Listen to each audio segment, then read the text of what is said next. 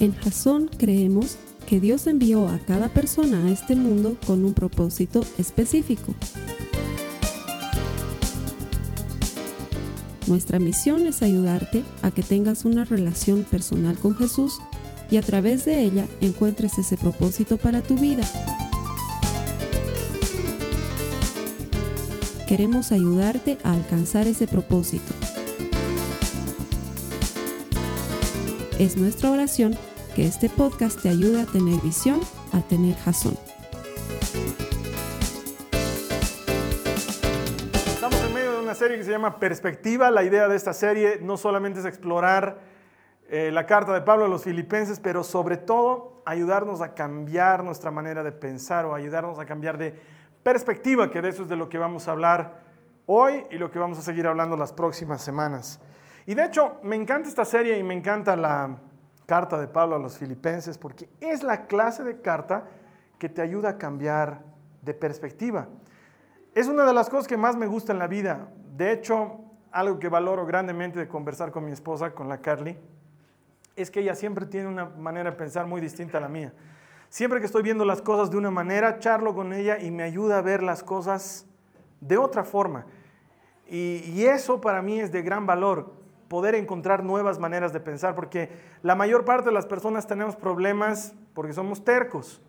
Y la terquedad se reduce solamente a que crees que tú tienes la razón y nadie más tiene la razón en esta vida. Y cuando eres ese tipo de persona, sufres mucho, pero cuando entiendes que puedes cambiar de perspectiva, tu vida adquiere una nueva dimensión. De hecho, yo le llamo a esto activar el switch. Y es mucho de lo que te enseña la Biblia a cambiar tu manera de ver las cosas. Me encanta cuando Jesús está caminando con sus discípulos y ven un hombre ciego y los discípulos le dicen a Jesús, Señor, ¿por qué este hombre nació ciego?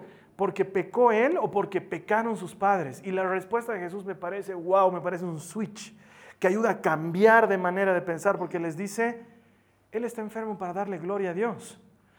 Tú dices, ¿qué le pasa a Dios que debe tener algún serio problema en su cabeza para mandar a alguien enfermo solamente para lucirse?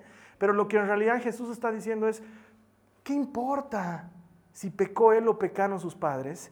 El chiste es que él está enfermo y yo puedo sanarlo, ¿se dan cuenta? Ustedes lo están viendo como un mendigo que pide plata, yo lo estoy viendo como la oportunidad de mostrar que Dios sigue sanando a los ciegos. Switch, cambio de manera de pensar. Lo que aparentemente es malo para nosotros, Dios lo puede transformar en algo completamente bueno y diferente si tan solo nos entrenamos a no ver las cosas como estamos acostumbrados a verlas. De hecho, un tiempo atrás, les he contado, tuve la oportunidad de, reunirme con John Maxwell, que además de ser un amigo, es mi mentor en liderazgo. Y me acuerdo que hasta antes de John Maxwell yo entendí el éxito como lograr cosas. O sea, yo decía, éxito es que te vaya bien, o sea, es que hayas cumplido tus metas, que hayas alcanzado tus objetivos, que hayas logrado lo que te hayas propuesto, que hayas crecido. Y me acuerdo que Maxwell charlaba con nosotros y nos decía, les voy a dar mi definición de éxito.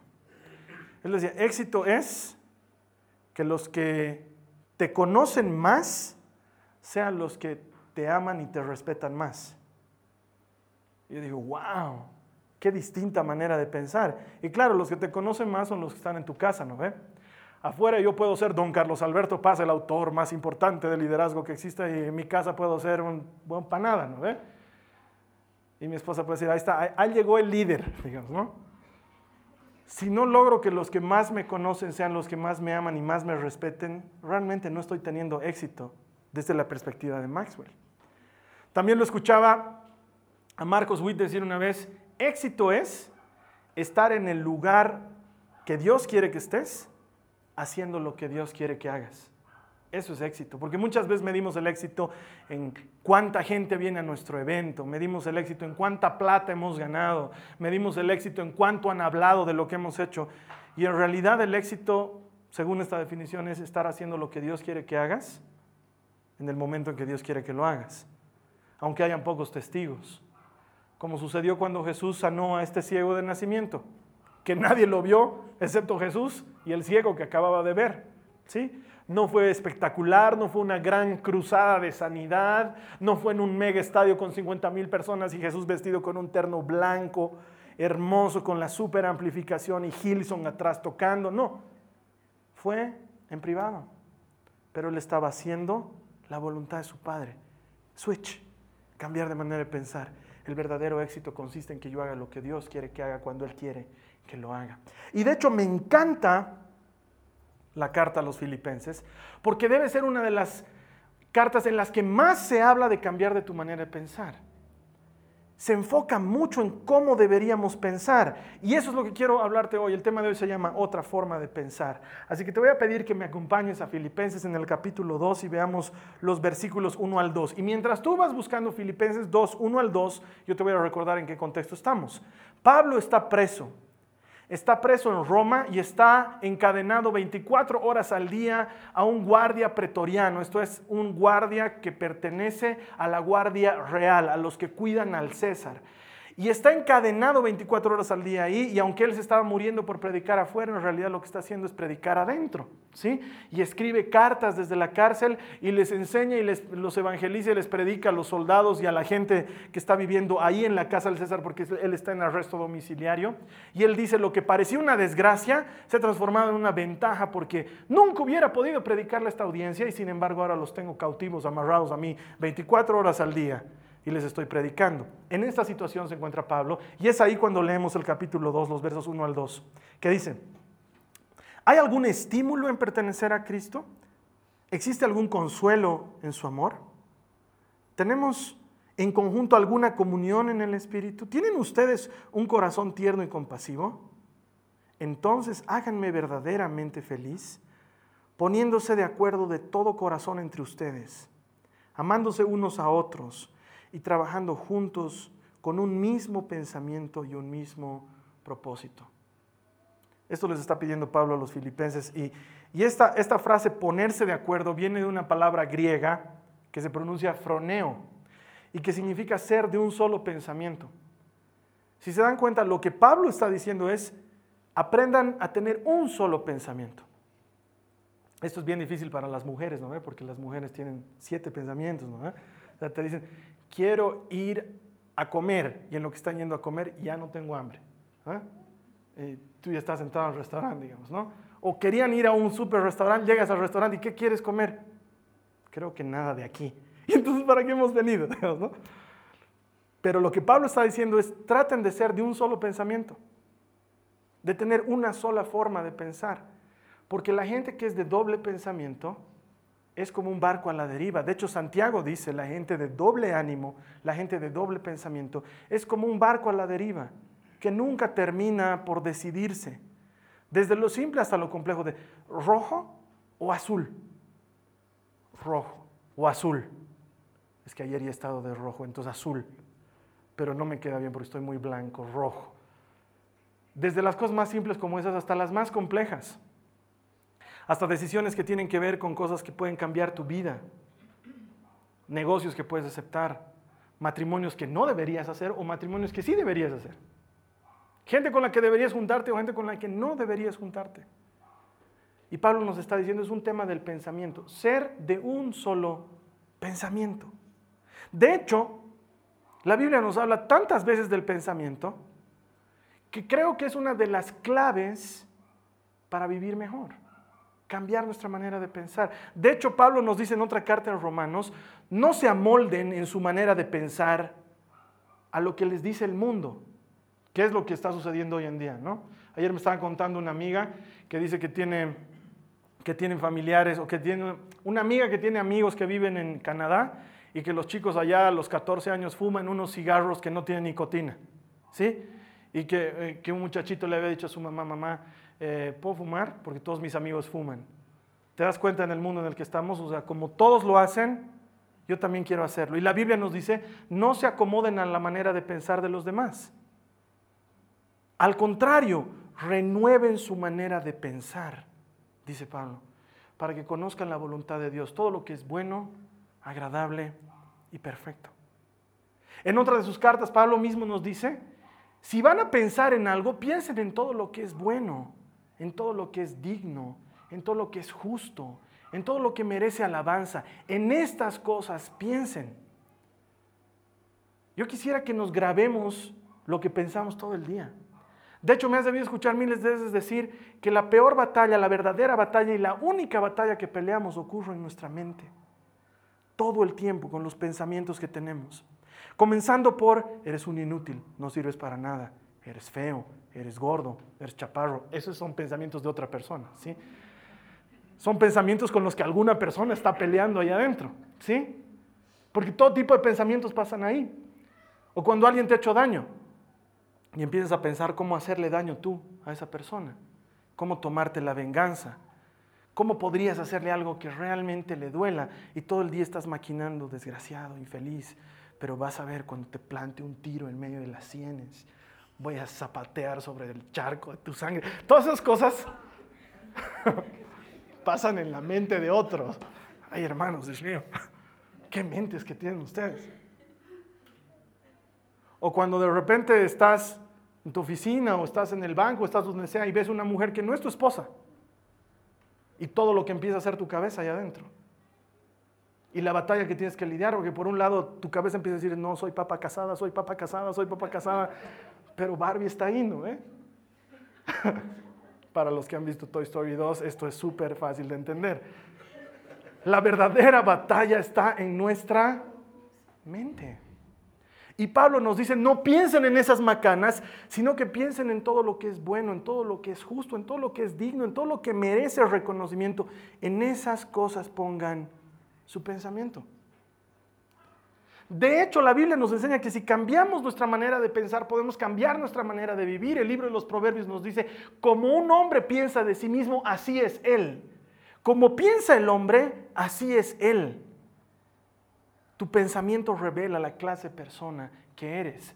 Y lo increíble de todo esto es que podemos cambiar de manera de pensar. No es algo que no tiene solución. No es que nací con la nariz chueca y a menos que me haga una operación mi nariz se va a quedar así. No, esto es algo que tú puedes hacer y es gratis. Lo puedes hacer. Y la Biblia nos anima a que cambiemos nuestra manera de pensar. Tu forma de pensar va a determinar en quién te vas a convertir. Cómo piensas hoy va a ser en quien te conviertas mañana. Tu forma de pensar es la que determina todas estas cosas. De hecho, algún rato les tengo que mostrar uno de los videos donde, donde hemos hablado con, con Craig Groeschel, que es el pastor que nos da cobertura aquí en la iglesia. Y cuando yo estaba charlando con él en el último congreso en el que estuve, él me decía una cosa porque me estaba enseñando algunas cosas de liderazgo y él me decía una cosa clave, me decía, nunca imites a nadie. Si tú admiras a alguien, no lo imites, porque no vas a poder hacer las cosas que hace esa persona, pero sí aprende a pensar como piensa esa persona para que cuando entiendas su manera de pensar, tú en tus propios dones y en tus propios talentos puedas hacer algo similar. Puedas utilizar la herramienta, pero en lo que tú eres bueno. Aprende a pensar como piensan los demás. De hecho, si nos ponemos a analizar esto, ¿cómo pensaba Pablo? Si quisiéramos aprender a pensar como Él, la tenemos clara, porque Él es el que dice, para mí el vivir es Cristo y el morir es ganancia. Él es el que dice, todo lo puedo en Cristo que me fortalece. Él dice, todo lo tengo a pérdida y por basura con tal de conocer a Cristo. Si tú entiendes la manera de pensar de Pablo, para él todo se reducía a Cristo. Todo se trataba de Cristo. Todo era Jesús. Ahora, si aprendiendo a pensar como Pablo podríamos vivir como Él, imagínate qué pasa si aprendes a pensar como Cristo. Si aprendes a pensar como Cristo, puedes vivir como Cristo. ¿Y cómo pensaba Cristo? De hecho, hay dos cosas que le importaban a Jesús más que todas las cosas. Y esto lo podemos descubrir cuando este fariseo le pregunta, le dice, Señor, ¿cuáles son los dos mandamientos? ¿Cuál es el mandamiento más importante? Y Jesús le dice, sin pensar, no agarre dice, mmm, pregunta. Porque hay hartos mandamientos.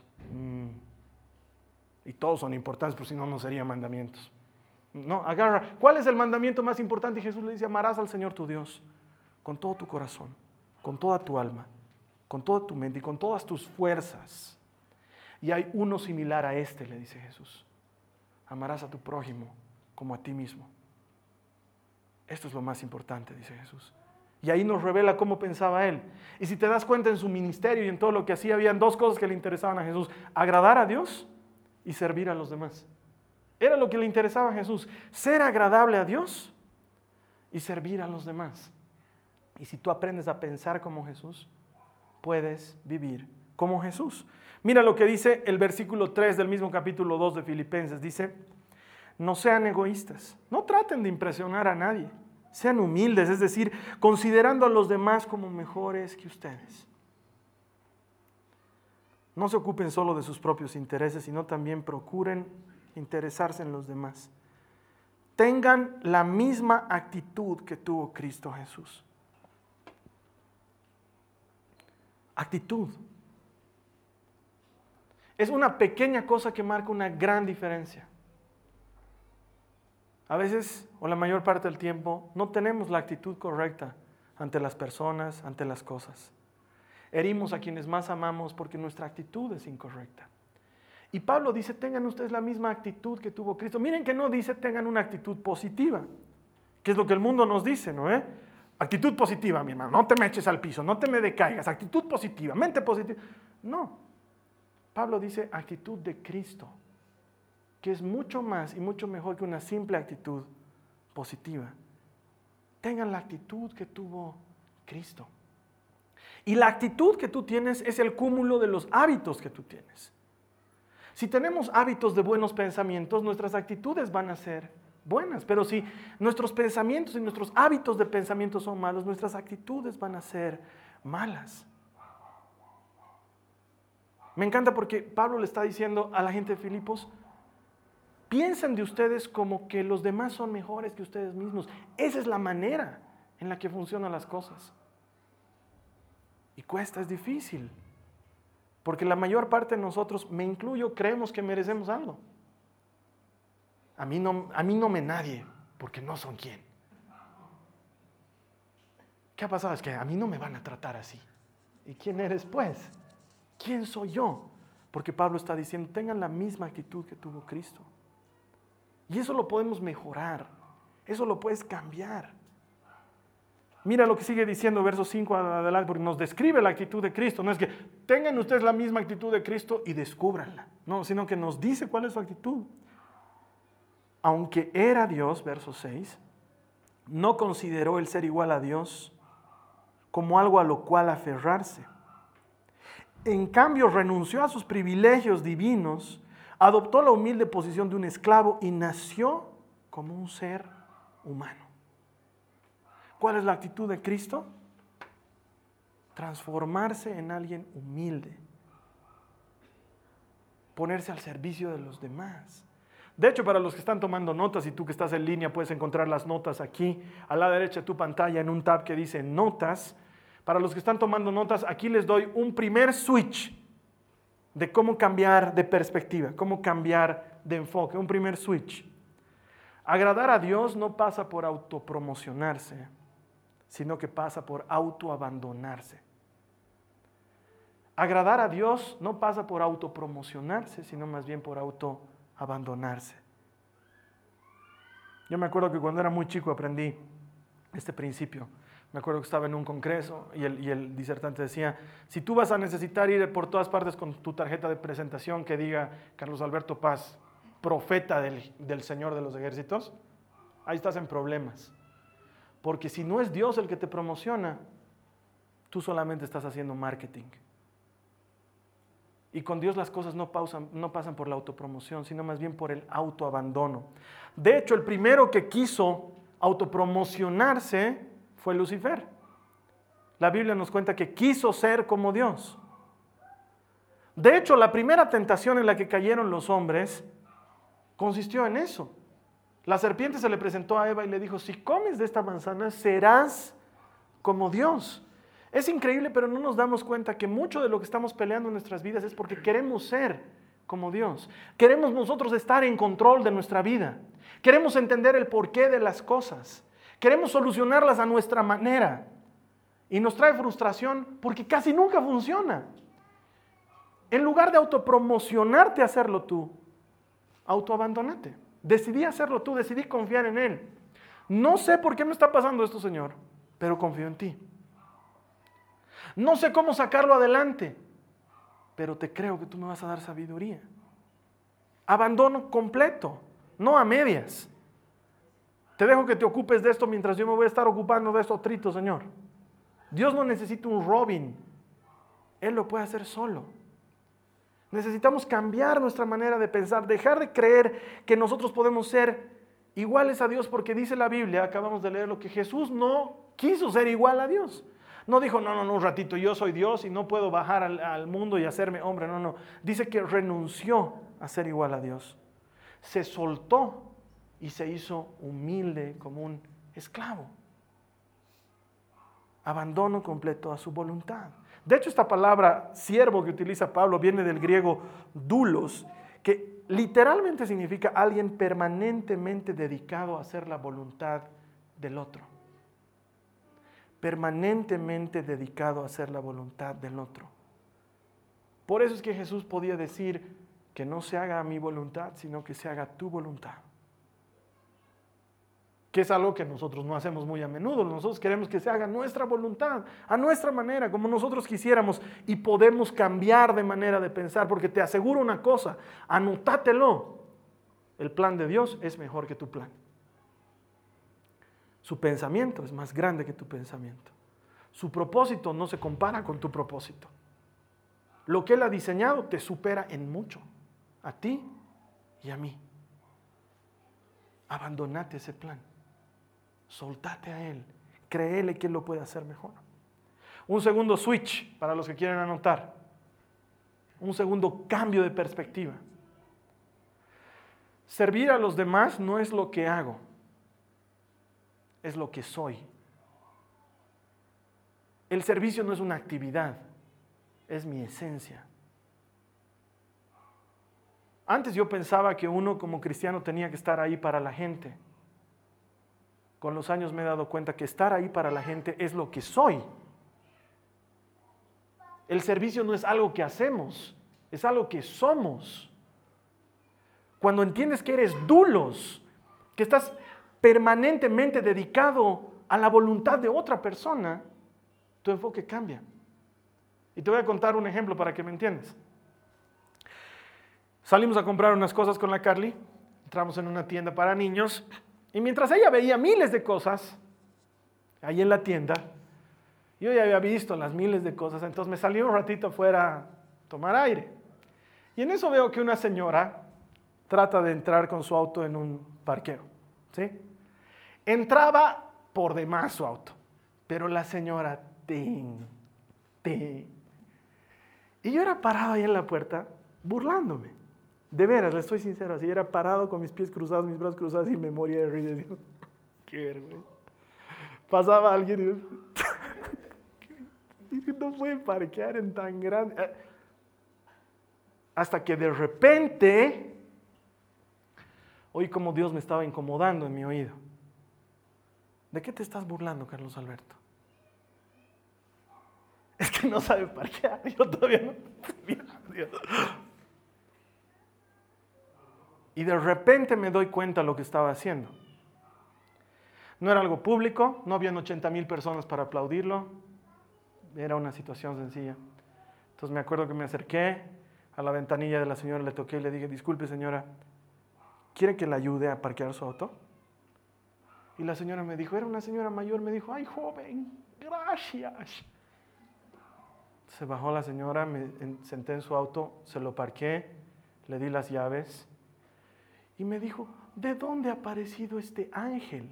Y yo dentro de mí decía, si supiera que tres o cuatro minutos antes me estaba burlando de ella.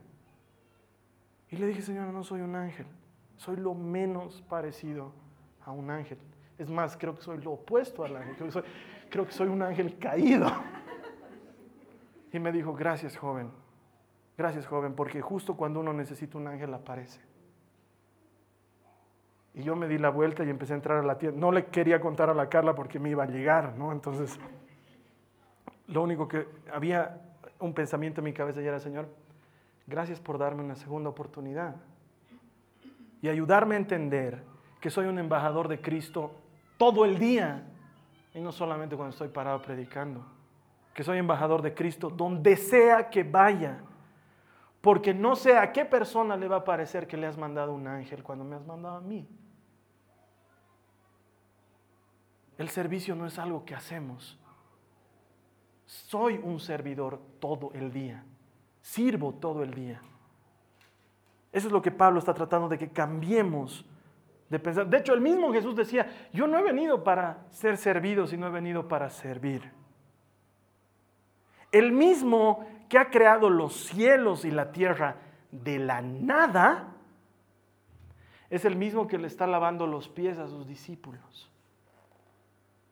Y ahora quiero que me entiendas esto. Él ha creado los cielos y la tierra de la nada. En tanto tú y yo entendamos que somos nada, Dios puede hacer algo con nosotros. Pero mientras seguimos creyendo que somos algo, probablemente Él no haga nada. Necesitamos cambiar nuestra manera de pensar. No autopromocionarnos, autoabandonarnos. Entender que no, el servicio no es algo que hacemos, es algo que somos. Entender que no somos nada. Mira lo que dice el verso 8 en adelante. Dice, cuando apareció en forma de hombre, se humilló a sí mismo en obediencia a Dios y murió en una cruz como morían los criminales. Por lo tanto, Dios lo elevó al lugar máximo de honor y le dio el nombre que está por encima de todos los demás nombres para que ante el nombre de Jesús se doble toda rodilla en el cielo y en la tierra y debajo de la tierra. Y toda lengua confiese que Jesucristo es el Señor para la gloria de Dios Padre. Si aprendes a pensar como Cristo, puedes vivir como Cristo. Si aprendes a pensar como Él, Dios puede hacer algo en ti. Dios puede hacer algo en mí. Y la buena noticia es que los pensamientos se pueden cambiar. Me he dado cuenta, esta semana que ha pasado, que lo que les digo a ustedes también pasa en mi vida. Les digo, nos predican Seis días a la semana, seis días y 23 horas nos predican algo contrario a Cristo. Y solamente durante media hora, un domingo te predican algo diferente. Y el resto de la semana te predican otras cosas. Y luego me he puesto a pensar que a mí me pasa lo mismo. Jesse y Joy me están cantando todo el día, dejar las maletas en la puerta, esto ya va en serio. Es la verdad. Me están cantando, tranqui, aquí no pasa nada te han debido cantar las mismas canciones y están ahí todo el rato cantándotelas. Para colmo, las radios cristianas son malas, como que no tienes muchas opciones. Y el guachimán se ha enamorado de la chica, se han escapado de la casa y el tipo había sido casado y con hija, o sea, y te lo están predicando todo el tiempo. Y te están predicando que hay otro Dios de la abundancia.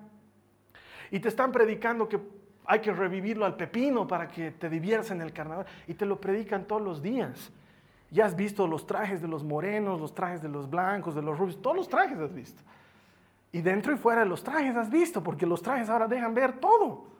Y te predican así todos los días. Y luego nos preguntamos por qué nos cuesta cambiar nuestra manera de pensar, porque nuestro tesoro se está llenando de mugre. Y no estamos pensando en lo digno, en lo bueno, en lo justo, en lo que merece alabanza. En eso no estamos pensando. Y sin embargo, si aprendemos a pensar como Cristo, podemos cambiar nuestra manera de vivir. ¿Cómo podía decir Pablo, estando en la cárcel, amarrado a un soldado romano, para mí el vivir es Cristo y el morir es ganancia? O sea, lo estaba escribiendo ahí al lado del romano.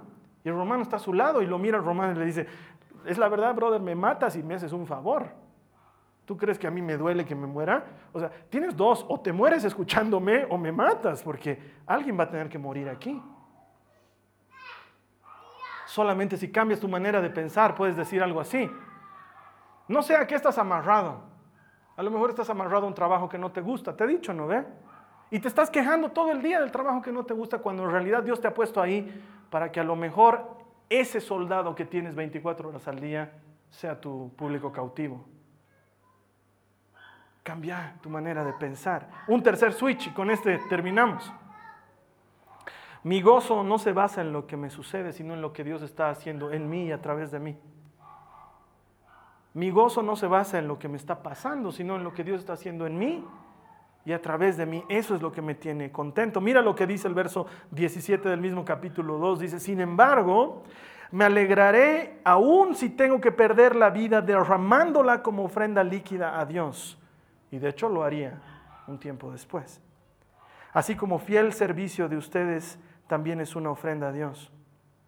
Y quiero que todos ustedes participen de esta alegría. ¿Puedes creer lo que está diciendo Pablo? Me alegro si mi vida es una ofrenda a Dios. Una vida completamente vista desde otra perspectiva. Sin esa carrera loca que tenemos los hombres por tener, por saber. Queremos más, queremos más, queremos más. Y Pablo está diciendo, lo único que tengo es mi vida y si esto va a ser ofrenda para Dios, me alegro, me da alegría.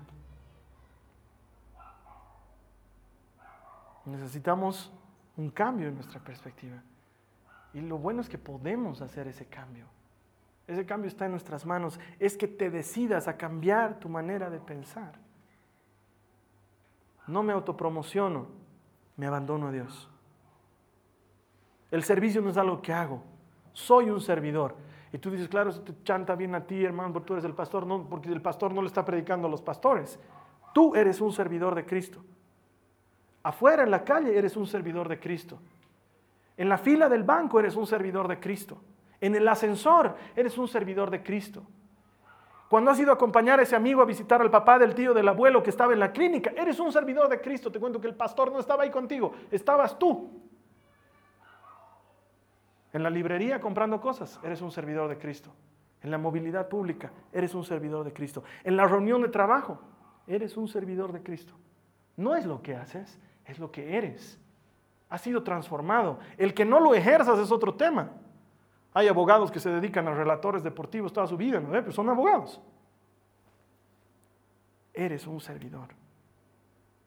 Y finalmente, el gozo no debería estar basado en lo que nos pasa, sino en lo que Dios está haciendo en nosotros y a través de nosotros, en eso que nos está pasando, aunque no sea de gozo. Porque estoy seguro que tu semana ha sido tan difícil como la mía. La diferencia entre los que estamos escuchando este mensaje y los que no es que nosotros tenemos a Cristo y podemos aprender a pensar como Él. Y si pensamos como Él, podemos vivir como Él. Te voy a invitar a que oremos que estás conectado, te doy gracias. Y te invito a que sigas orando con nuestro pastor en línea. Él te va a guiar en la siguiente oración. Y mientras tanto, todos los que estamos aquí, oremos, ayúdame a orar. No te quedes callado, no entres en la postura de la prédica terminó, sino más bien entra en la postura de Señor, ayúdame a cambiar mi manera de pensar. Yo te voy a pedir que por favor, si tú, tú eres la clase de persona que dices, realmente necesito cambiar mi manera de pensar, te pongas de pie y voy a orar por ti esta mañana. ¿Por qué lo voy a hacer así? Porque necesito ser, muy valiente para decir yo necesito cambiar mi manera de pensar. Ponte de pie y me va, me va a encantar orar por ti esta mañana. Si no es por ti, no te sientes obligado. Ya te he dicho, no hagas lo que los demás hacen, aprende a pensar como piensan los demás. No hagas lo que los demás, hazlo por ti. Entonces, como somos todos, ora conmigo, repetí después de mí, dile, Señor Jesús, quiero abandonar mis pensamientos habituales. Dile quiero abandonar mis pensamientos habituales. Hay una batalla en mi cabeza todo el día, todos los días. Y estoy peleando de forma incorrecta. Estoy peleando a mi manera. No estoy peleando a tu manera. Ahora, eso que vamos a decir a continuación, hermano, hermana, es súper importante. Señor Jesús, de voluntad propia y declarándolo con fe, te entrego mis pensamientos para que los cambies por tus pensamientos. Dile, quiero pensar como tú para actuar como tú. Quiero pensar como tú para vivir como tú. Quiero someterme a tu voluntad y volverme un esclavo tuyo porque sé que no hay mayor libertad que vivir bajo tu cobertura. Te entrego mis pensamientos en el nombre de Jesús. Señor, te doy gracias por estas personas, por quienes me has permitido orar esta mañana. Y te doy gracias por el deseo genuino de su corazón de abandonar sus pensamientos a ti. Ayúdanos a todos, Dios, a pelear la buena batalla de la fe. Esa batalla que se está peleando todo el tiempo en nuestra mente. Ayúdanos, danos fuerza, danos sabiduría. Enseñanos a pensar como tú piensas. Ayúdanos a cambiar de perspectiva, Señor. A ver las cosas de una manera diferente. A que el switch se active en nuestra mente en el momento oportuno. Cuando estamos por ser agredidos, enciende ese switch de un pensamiento diferente estamos por recibir un mal pago por algo bueno que hemos hecho, enciende el switch, que seamos verdaderos siervos tuyos. Cuando alguien está necesitando ayuda delante de nosotros, elimina ese tonto pensamiento de que otro más lo haga. Ayúdanos a pensar como tú, a ser siervos, a hacerlo nosotros. Danos la capacidad de cambiar nuestra manera de pensar para así cambiar nuestra manera de vivir. En el nombre de Jesús. Te doy gracias, Señor. Gracias.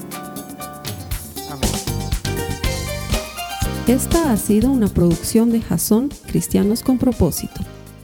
Para mayor información sobre nuestra iglesia o sobre el propósito de Dios para tu vida, visita nuestro sitio web www.jason.info.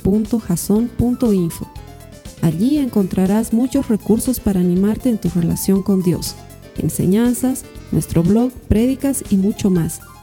Te lo deletreamos www.jaz